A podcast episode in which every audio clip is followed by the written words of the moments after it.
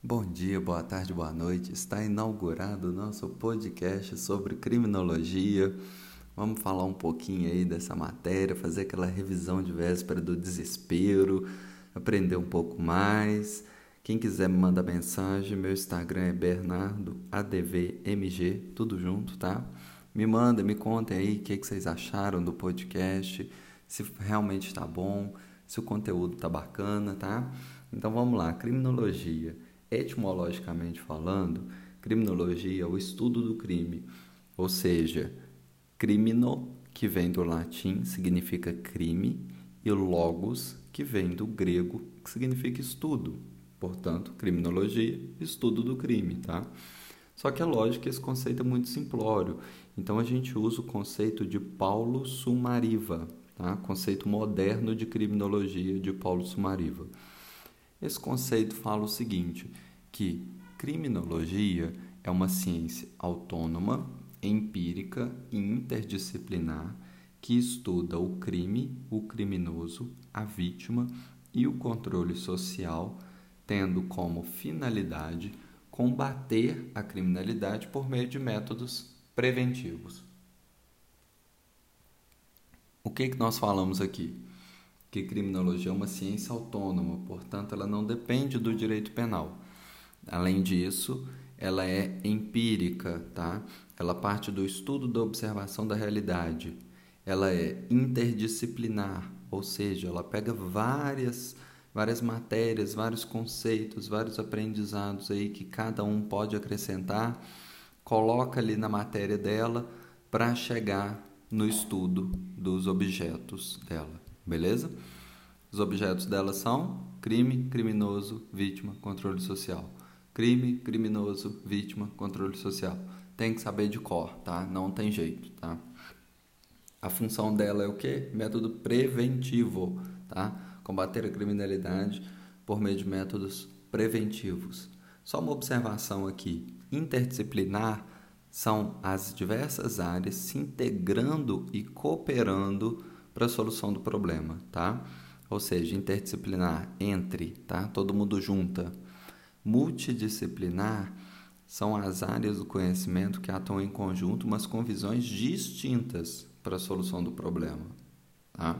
Só essa observação mesmo, criminologia é interdisciplinar, beleza? Além disso, ela é indutiva. Até por ser empírica e tudo mais, já dá para perceber que ela é indutiva, ou seja, ela pega o, o indivíduo e analisa ele, ela parte do individual para o geral, tá? Ela pega aquele criminoso e estuda ele.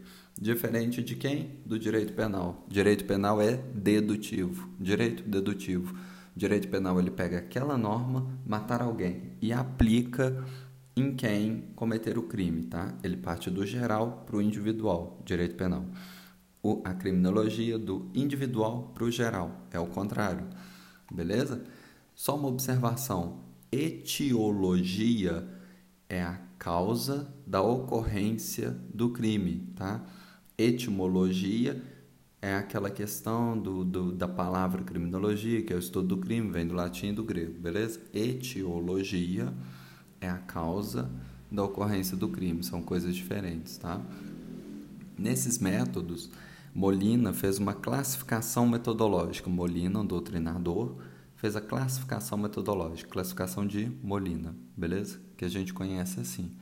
Método quantitativo explica as causas do fenômeno criminal a partir de números e dados estatísticos, ou seja, quantitativo, quantidade, número, dados, beleza?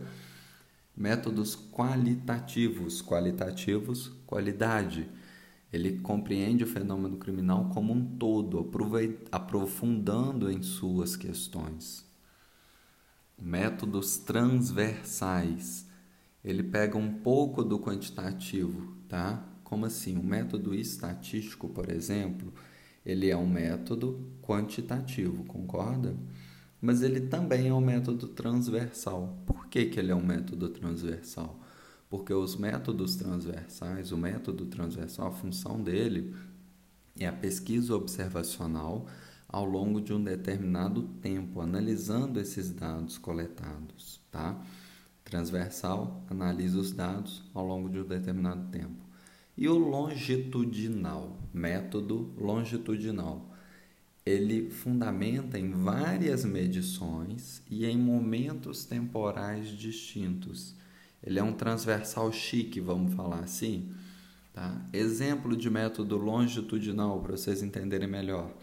Estudo de segmento, que são os follow-up. Biografia criminal, estudo de casos individualizados. Tá? Método longitudinal, ele pega, por exemplo, o indivíduo, aquele indivíduo que matou alguém, e ele vai estudando ao longo de um determinado tempo, ele acompanha o processo penal, o inquérito, o processo penal, acompanha a execução penal e depois a reinserção na sociedade, para entender realmente como funcionou aquele, aquela ressocialização, como funcionou o direito penal para aquele indivíduo, entendeu?